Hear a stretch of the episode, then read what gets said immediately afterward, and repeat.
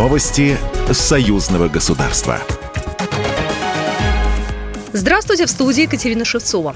Двусторонняя встреча министров обороны России и Беларуси Сергея Шойгу и Виктора Хренина прошла в Минске. На ней главы оборонных ведомств подписали документы, определяющие порядок содержания российского нестратегического ядерного оружия в специальном хранилище на территории Беларуси. Контроль за ним остается за Россией, как и решение о его применении, заявил Сергей Шойгу. Сегодня мы подпишем документы, определяющие порядок содержания российского нестратегического ядерного оружия в специальном хранилище на территории Республики Беларусь. Россия не передает Республике Беларусь ядерное оружие, контроль над ним и решение о применении остается за российской стороной. В дальнейшем могут быть приняты дополнительные меры по обеспечению безопасности союзного государства. Виктор Хрин, в очередь, подчеркнул, что размещение нестратегического ядерного оружия – действенный ответ на агрессивную политику недружественных стран.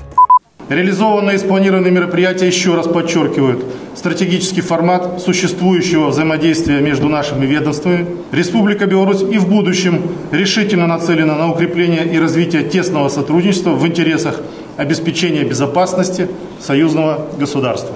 Министры обсудили военную и политическую обстановку и вопросы военно-технического сотрудничества между ведомствами. Беларусь и Россия приняли меры по наращиванию боевого потенциала региональной группировки войск. В частности, речь идет об оснащении новыми э, современными образцами вооружения, такими как оперативно-тактический ракетный комплекс «Искандер-М» и зенитная ракетная система С-400. Виктор Хренин также обратил внимание на переоборудование самолетов Су-25 с возможностью применения авиационных средств поражения в ядерном оснащении.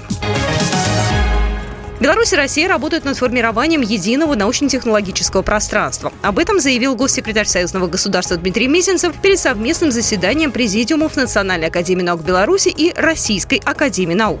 Участники совместного заседания президиумов РАН и НАН Беларуси рассмотрят целый ряд важных вопросов. Среди них важные результаты работы Академии наук по итогам 2021-2022 годов, ход реализации программ союзного государства с участием организации РАН и НАН Беларуси и перспективных проектов программ стратегии научно-технологического развития союзного государства.